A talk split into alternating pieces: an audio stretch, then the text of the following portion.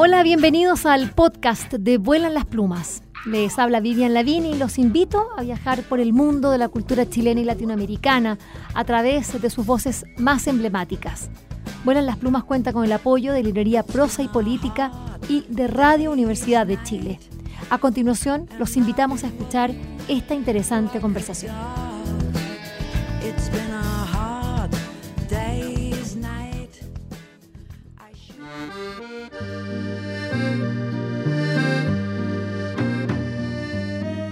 Los deseos por entender y conocer el mundo de la joven Elisa Loncón Antileo la llevaron a estudiar inglés, a pesar de que en su casa, o mejor dicho, su ruca natal, se hablaba el castellano y el mapudungún por igual. Optó por convertirse, sin embargo, en profesora de inglés, título que obtuvo en la Universidad de la Frontera. Se destacó tanto que en el año 1986 fue becada por el Instituto de Estudios Sociales de La Haya de Holanda para perfeccionarse. Sin embargo, fue justamente ese viaje que la cambió al punto que decidió, a su regreso a Chile, no volver a enseñar inglés, sino que Mapudungún.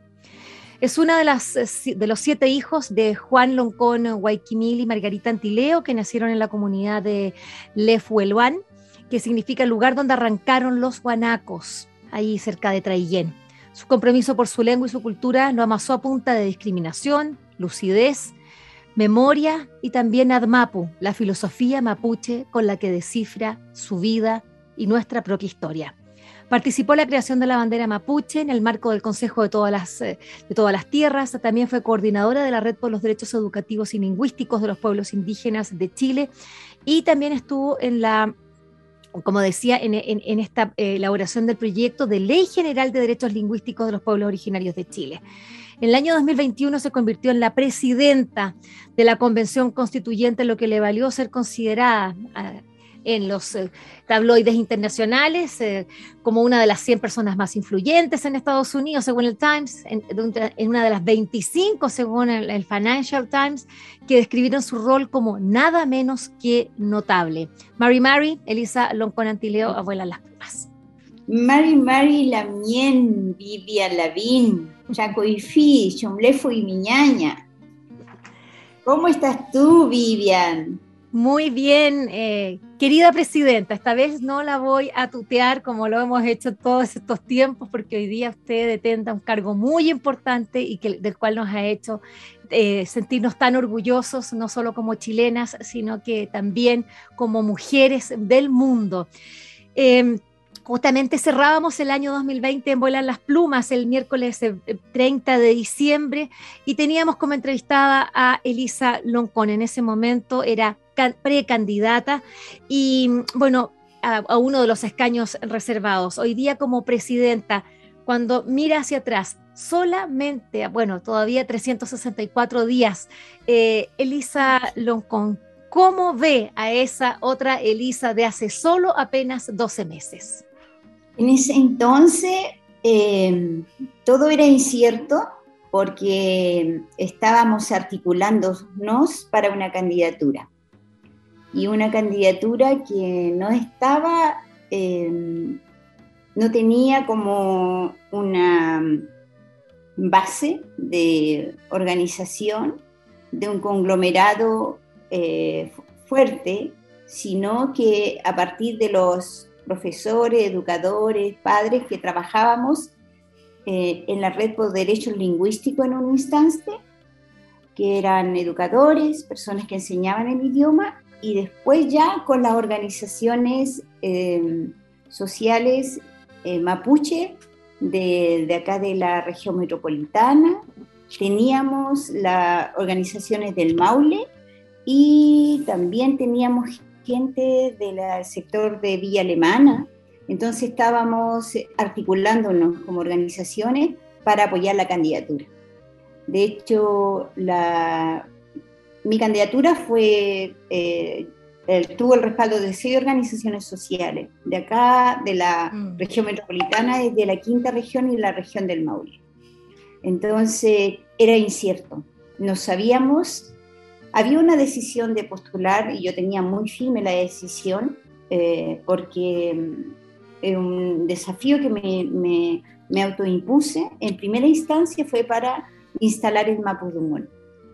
eh, mi primera fuerza dije, aquí no importa si yo gane o no gane, pero lo que sí voy a instalar el Mapudungun en la discusión política. Así que para mí eso era como la gran fuerza que tenía interna y a nivel de organización social la articulación con educadores y organizaciones de la guardia, como decíamos, los guariaches.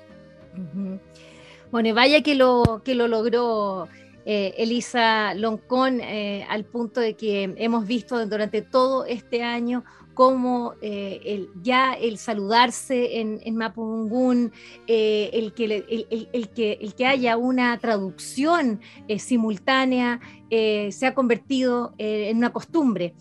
pero hay cosas que hay, hay otras deudas y también habían otras señales muy importantes. En ese mismo momento y en esa entrevista, Usted, usted recordaba a su abuelo materno, Ricardo Antileo, un gran luchador social y que murió debido a las torturas que sufrió a comienzos de la dictadura, justamente producto del golpe militar.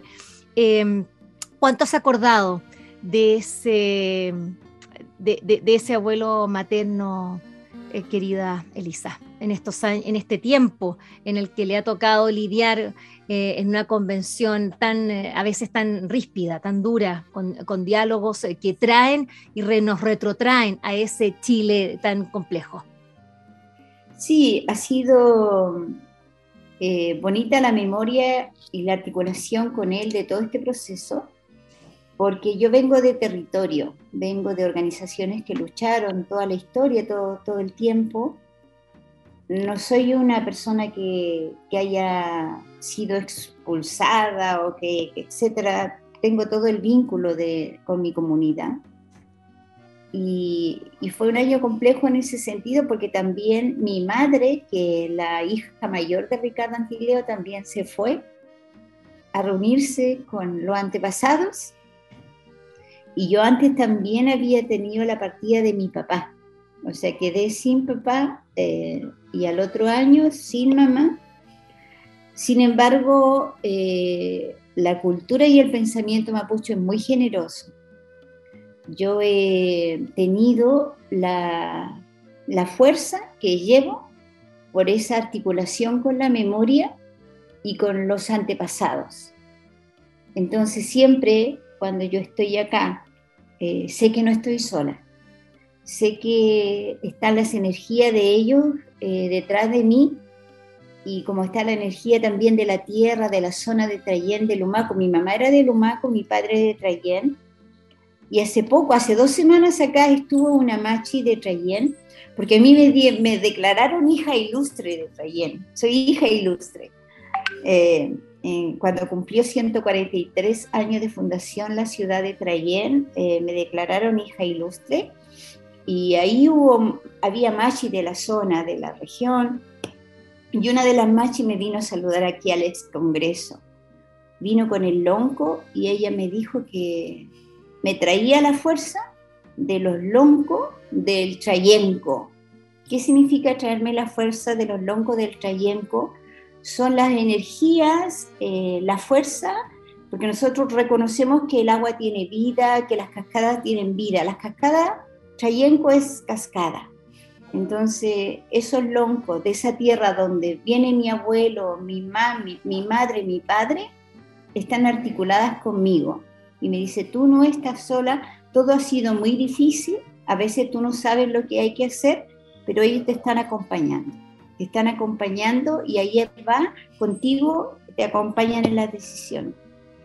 Y yo, eh, ha sido así, ha sido difícil, eh, muy complejo a veces, pero he tenido la fortaleza de, avanzar y que podamos avanzar con la gente de la convención.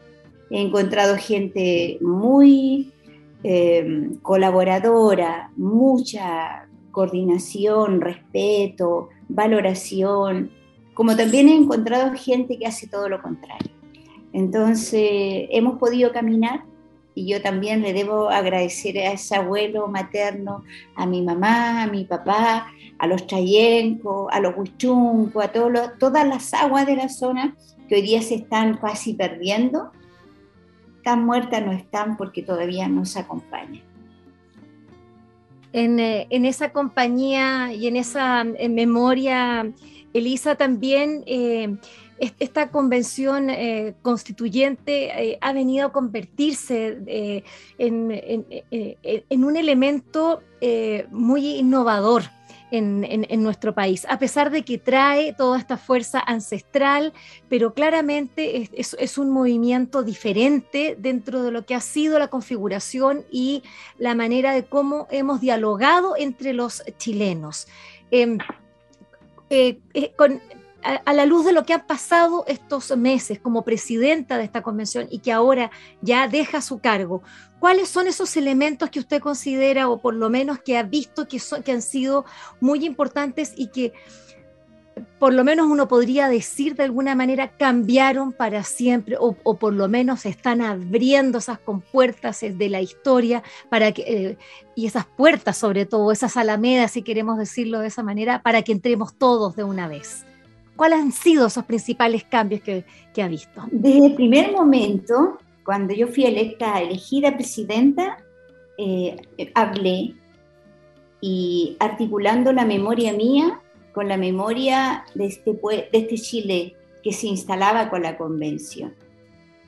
Y esa memoria del Chile que se instaló con la convención tiene posturas y tiene posiciones muy importantes respecto a los derechos fundamentales.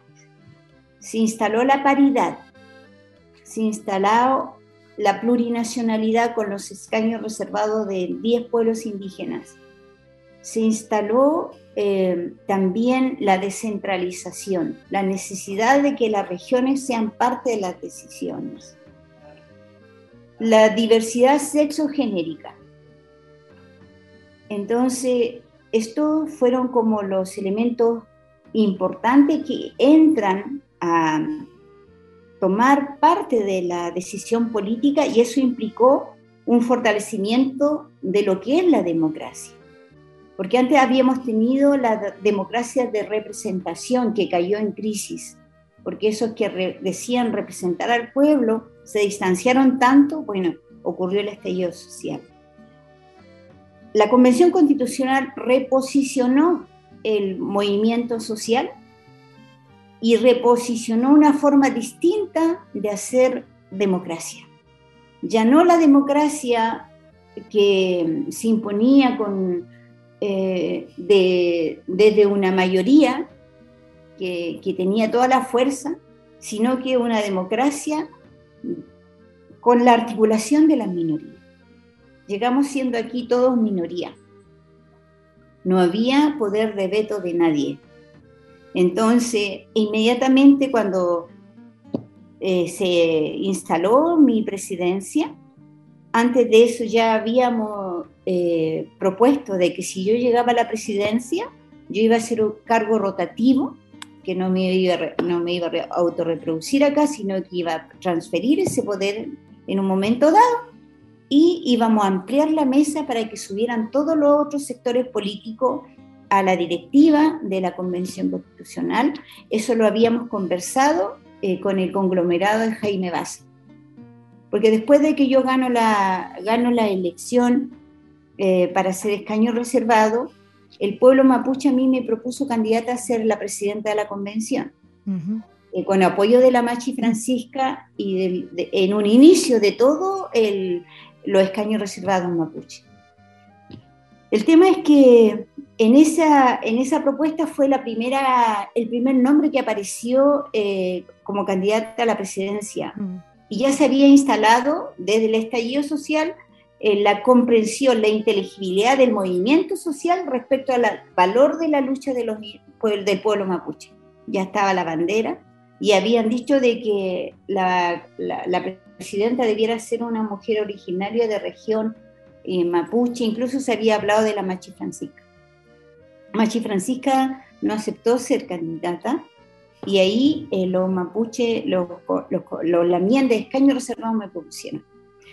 Cuando me propusieron, mi nombre salió e inmediatamente salió también el nombre de Jaime Baza por los conglomerados distintos ahí eh, que, que, se articularon en torno a él. Y ahí nos entramos a conversar Ellos me propusieron, o sea, te apoyamos y tú nos apoyas, así. y, y, ahí eh, ese apoyo y tú nos apoyas fue instalándonos de esa manera. Cargo rotativo y ampliación de la mesa, por propuesta ya de, los, de ambos. Y cuando llegamos a la votación, eh, eh, nos presentamos y dijimos, claro, esa es la propuesta mía, la propuesta de él, y fue la propuesta que ganó y se instaló en la convención.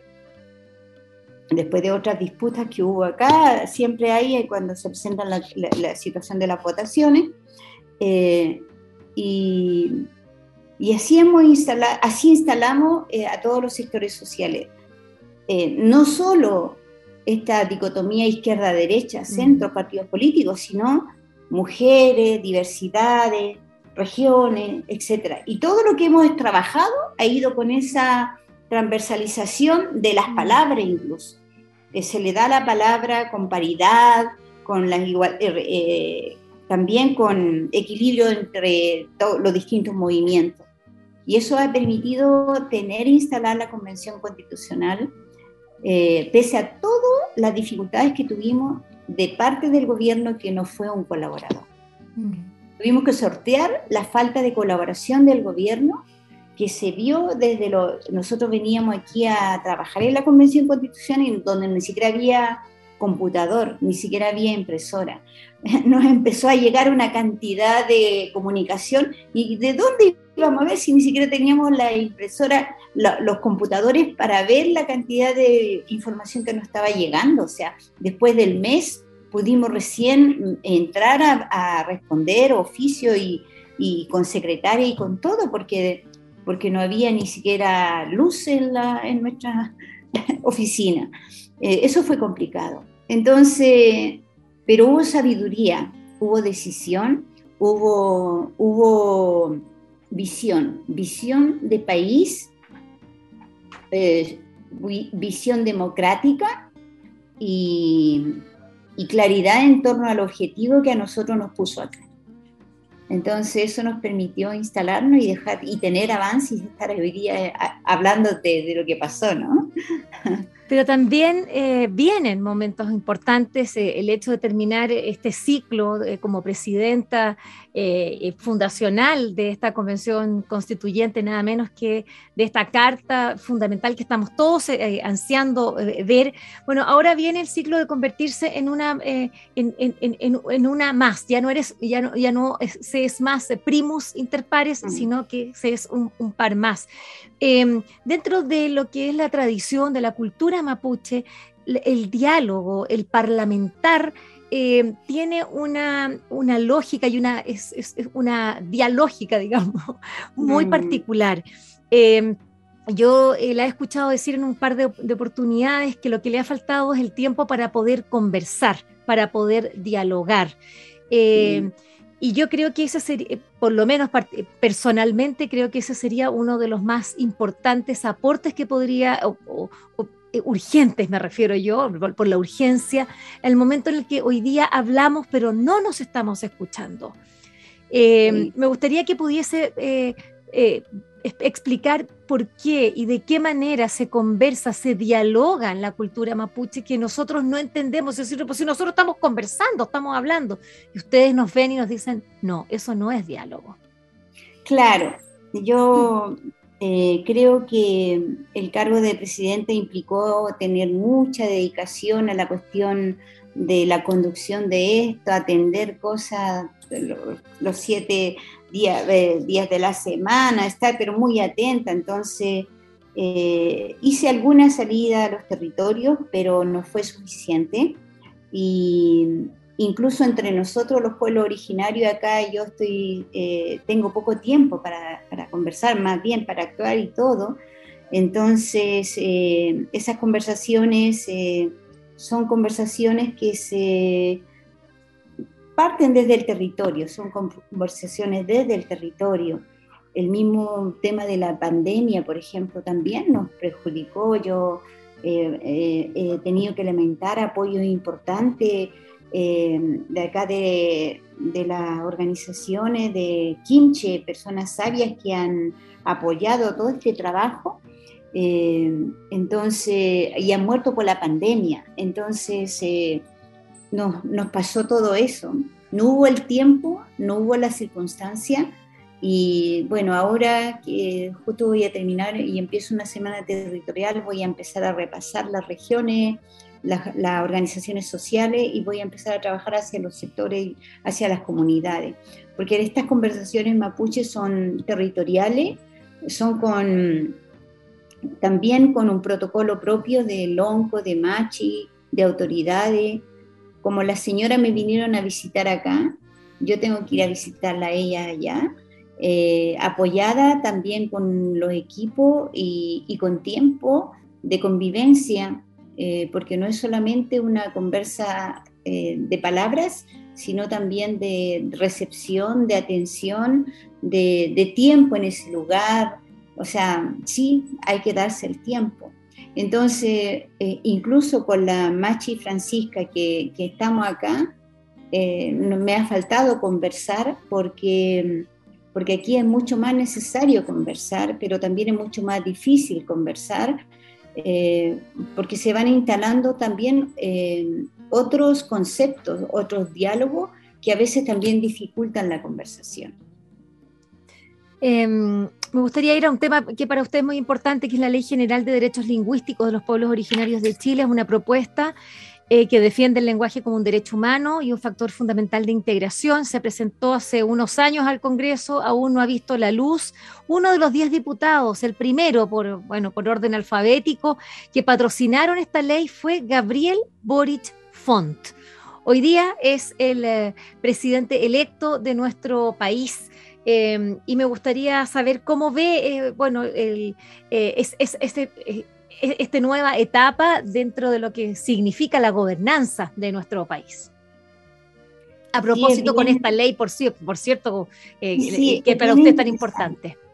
Muy importante porque nosotros aquí al instalar la plurinacionalidad estamos instalando también los derechos lingüísticos no es automático, todo tiene que quedar eh, como norma dentro de, la, dentro de la nueva constitución y yo estoy integrando la comisión de principios. Dentro de la comisión de principios yo estoy eh, ya con mi equipo, ya hemos redactado el principio de plurinacionalidad, el principio de interculturalidad, el principio de plurilingüismo, y el principio de que me moñen del buen vivir como principios. Estos principios están eh, proponiéndose en una comisión. Estos principios se discuten, se aceptarán, se rechazan, esto después se informan al Pleno. Y después el Pleno decidirá eh, si, lo, si vota por estos principios o no. Y ahí es donde nosotros tenemos que tener, eh, conquistar votos con los sectores, con todos los sectores sociales. Tenemos que tener para algunos eh, planteamientos en mayoría absoluta, cuando ya tiene que ver con eh, votaciones que ya modifican la constitución en lo profundo, hay que tener eh, la mayoría de dos tercios. Entonces son 104 votos para cambiar en la naturaleza de la constitución y que efectivamente la anterior nada dice al respecto, entonces nosotros estamos instalando esto. Estos principios eh, van a también ser redactados como formas de Estado. ¿De qué tipo de Estado vamos a tener? Estamos hablando de un Estado plurinacional. Entonces está el principio, después está la forma de Estado y después tienen que llegar a, a, la, a la derechos fundamentales. Son tres niveles que tiene que tener un curso de desarrollo para que la norma quede instalada. Entonces, al llegar a, en derechos fundamentales vamos a redactar eh, otra norma vinculada con los derechos lingüísticos. Entonces, instalándose los derechos lingüísticos en la Constitución, eh, esto incorpora la lengua de señas. Desde, desde el principio eh, yo, eh, ahí en ese documento dice que Chile es un estado plurilingüe donde todas las lenguas son iguales e incluyendo lenguas preexistentes, el español y las de señas. ¿Te fijas? Entonces después habrá que decir, los pueblos tienen el, derecho lingüístico es un derecho fundamental eh, incorporado a la relación eh, de la condición humana, etc. Entonces, claro, ahí queda toda la constitución, eh, el, el, bilingüismo el plurilingüismo desarrollado. Y después eso se tiene que implementar en ley. Entonces ahí vendría la ley de derecho lingüístico. No obstante, eh, aquí nosotros tuvimos la, visita del presidente electo Gabriel Boris. Eh, fue, fue muy bonita su visita. Estábamos huérfanas de, huérfanos de autoridades de ese nivel nosotros. Eh, y hablamos, y él sabe que, que todo lo que está articulado a este debate y vamos y tenemos diputada, tenemos una nueva diputada ahora que es Erika Ñanco, ella también nos vino a visitar, hay otro diputado Arapanui que es hablante de Arapanui, más la diputada Nuyado, y vamos a ver qué se puede avanzar en respecto al derecho lingüístico en este gobierno, y si no, eh, vendrá en el próximo gobierno. No, va a ser sí. Es ahora, va a ser ahora. La idea bonita que hemos llegado aquí, han llegado alumnos de colegios de barrios, de ciudad, de acá de Santiago y de otros, de niños no indígenas. Del momento en que yo empecé a saludar en Mapudungún, lo único que querían era aprender Mapudungún. Entonces, eh, se está modificando desde, la, desde los niños, se está viendo, eh, ellos se, se, sienten como empoderados con querer otro aprendizaje.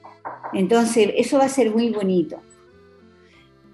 Elisa Loncón, ya no, se nos acaba el tiempo, usted tiene eh, compromisos y nosotros agradecerle este, este tiempo con, con Vuelan las Plumas, como fue exactamente hace un año cuando cerrábamos el año 2020 y ahora cerrando este 2021, en ese entonces precandidata, hoy día como flamante presidenta de nuestra convención constituyente. Eh, que tenga un, un, buen principio de año, yo sé que este no es el ciclo verdadero del, del, año de la, del Armapu Mapuche, de la filosofía y de la cosmovisión, sino que eh, eh, esto es eh, algo europeo, pero nos da algunas fuerzas para poder entender y tomar más conciencia de lo que nos toca. De nuevo, muchas gracias. Esperamos tenerla en el programa en, unos meses más para poder profundizar y dialogar a la manera mapuche sobre los puntos que hemos hoy día esbozado en este diálogo. Muchas gracias.